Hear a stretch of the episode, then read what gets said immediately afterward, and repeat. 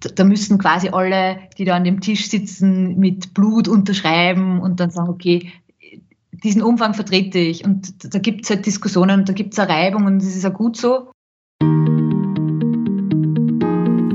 Hallo, herzlich willkommen zu Always On mit Clemens Prerowski. Heute ist Nadine Regele-Hübel zu Gast bei mir. Sie ist Director Innovation Consulting bei Tova und setzt ihre Fähigkeiten in der kreativen Problemlösung in der Begleitung von frühphasigen Digitalprojekten ein. Ihr Know-how aus dem Trend Screening nutzt sie als Design Sprint Facilitator. Wir sprechen über den Einsatz von MVPs, welche Stolpersteine vermieden werden können und was ein MVP leisten kann. Liebe Nadine, herzlich willkommen. Hallo Clemens. Nadine, was kann ein MVP?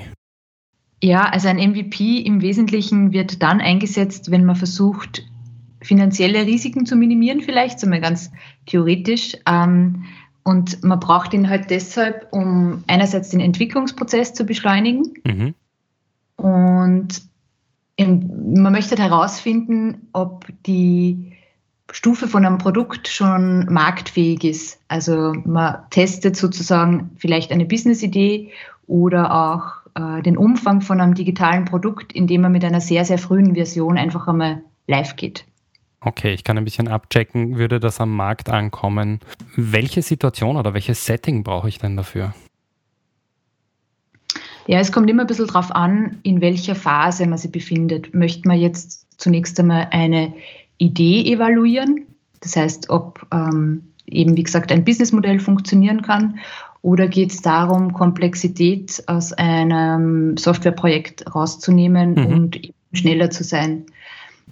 Das heißt, ich muss mir zunächst einmal die Frage stellen, äh, ob mein, mein späteres Produkt Nutzen stiftet mhm.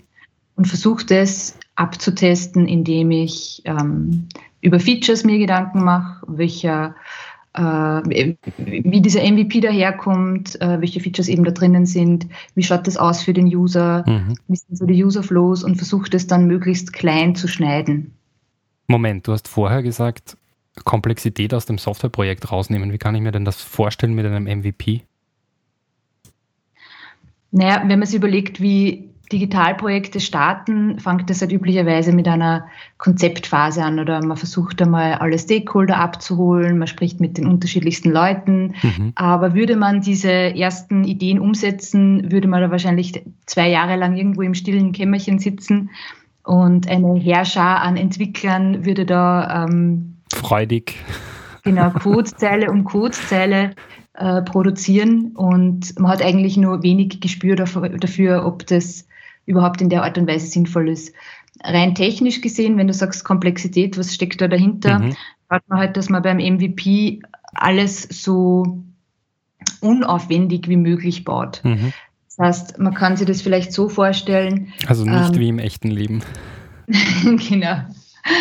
Äh, Gerade bei zum Beispiel E-Commerce-Projekten kann man sich die Frage stellen, lasse ich da jetzt einmal echte Schnittstellen oder Live-Schnittstellen weg? Ja. Brauche ich am Anfang wirklich schon äh, perfekte Produktdaten? Brauche ich am Anfang schon eine Schnittstelle zum ERP?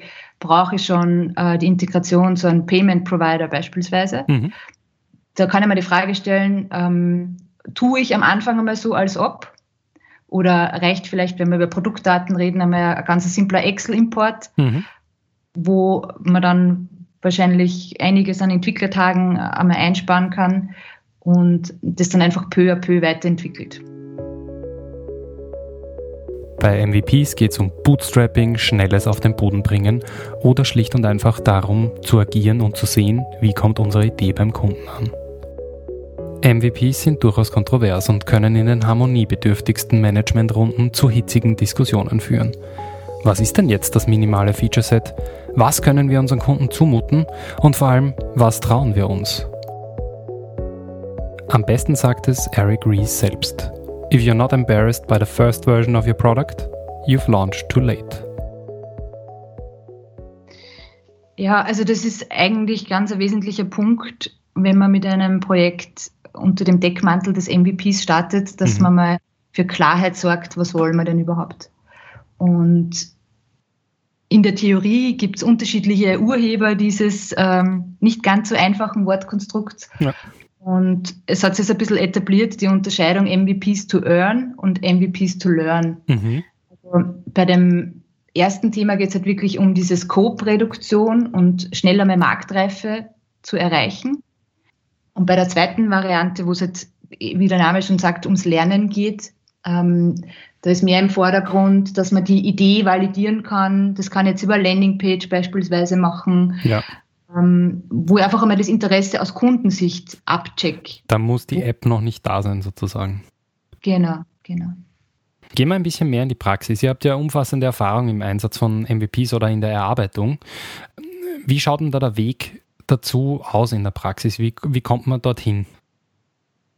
Ja, aus meiner Sicht ist ganz wichtig, dass man diese visionäre Phase, das was so Ideation ist und wo man mhm. frei denken darf, ganz klar trennt von der Phase, wo es wirklich um Scoping geht, wo mhm. man diese, dieses Paket schnürt von dem MVP, ähm, weil die Leute auch wahrscheinlich, also die Leute, die da am Tisch sitzen, wir machen das jetzt sehr oft da in Workshops, können unterschiedlich sein und man gibt da unterschiedliche Geschwindigkeit vor.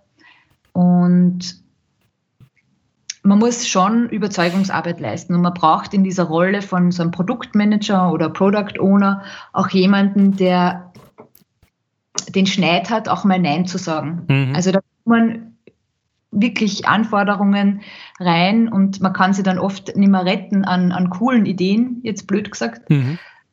Äh, aber man muss halt einmal alle einschwören auf ein Paket oder auf einen Umfang, der vertretbar ist das, das Team leisten kann, weil wenn wir von MVP reden, es gibt unterschiedliche Empfehlungen oder Zugänge, wie schnell sowas passieren kann. Ja. Wir arbeiten oft so mit der Zielgröße von 100 Tagen. Es gibt natürlich auch Varianten, wo man sagt, ja, fünf, sechs Sprints sollte MVP fertig sein. Das ist immer ein bisschen unterschiedlich, wie groß das Thema ist. Aber ähm, die, die Planung, die zeitliche Planung und das, was da dahinter steckt, da müssen quasi alle, die da an dem Tisch sitzen, mit Blut unterschreiben und dann sagen, okay, diesen Umfang vertrete ich. Und da gibt es halt Diskussionen und da gibt es eine Reibung und das ist auch gut so. Ähm, aber darum ist diese, diese PO-Rolle so wichtig, ähm, dass der die, die, die wichtigen und richtigen Dinge auswählt.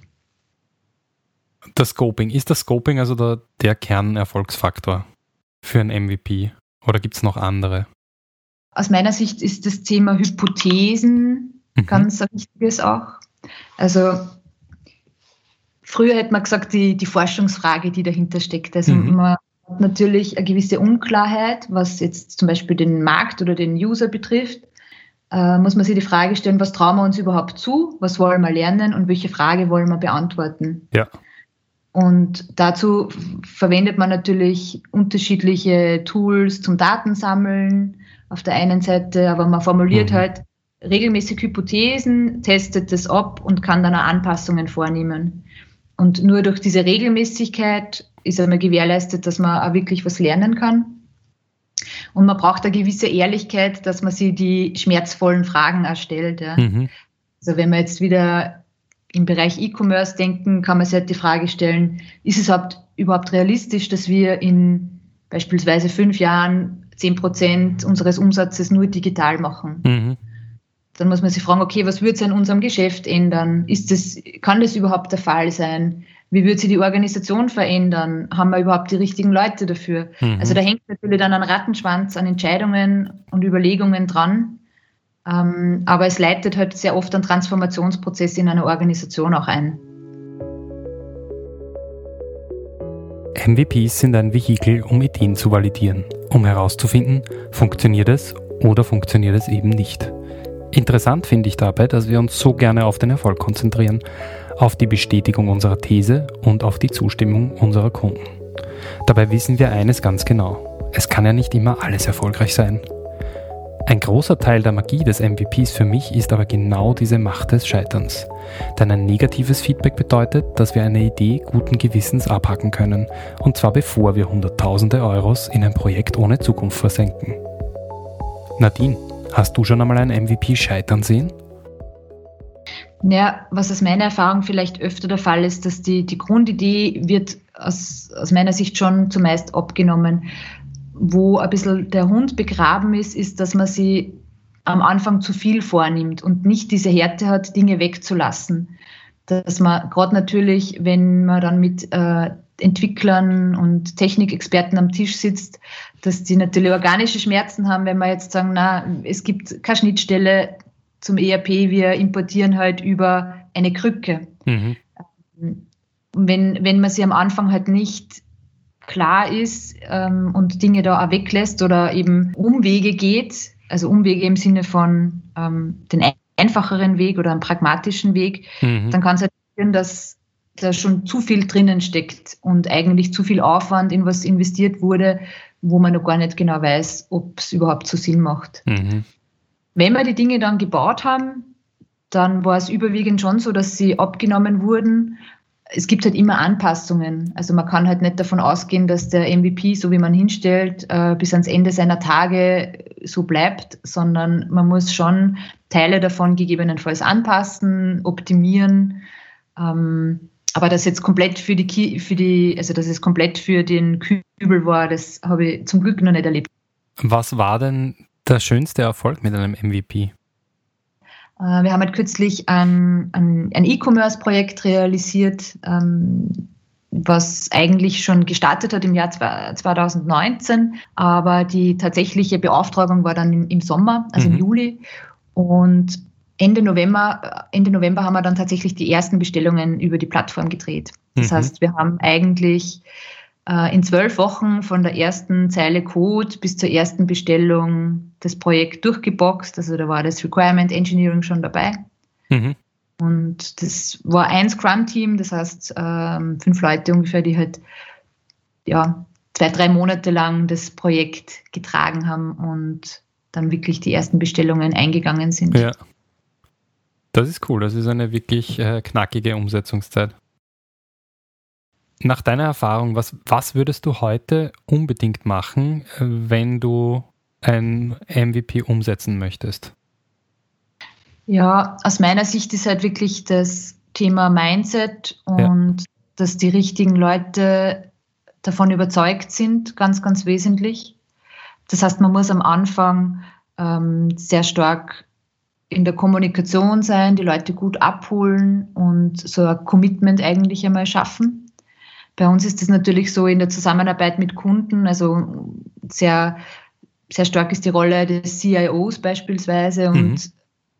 den muss man halt überzeugen oder wenn, wenn er nicht von sich aus schon mit einer Agilität gut umgehen kann, äh, dass da jetzt nichts passiert, unter Anführungszeichen. Also, dass es wohl, wohl schon einmal reiben kann und äh, sicherlich nicht alles am Punkt ist, aber das am Ende wird schon gut. Ja die richtigen Leute zur richtigen Zeit mit dem richtigen Scope, das ist, glaube ich, das, äh, was ein MVP zu einer coolen Sache macht. Nadine, hast du einen Buchtipp zum Thema noch, zum Abschluss?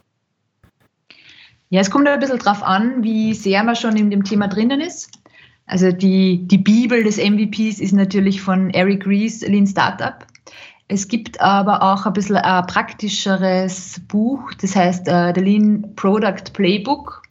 Und das ist von Dan Olsen und da hat man eigentlich so Schritt-für-Schritt-Anleitung, wie man das Thema MVP angehen kann. Also von ähm, Product Market Fit bis User Needs einmal quer durch Alles die Bank. Durch.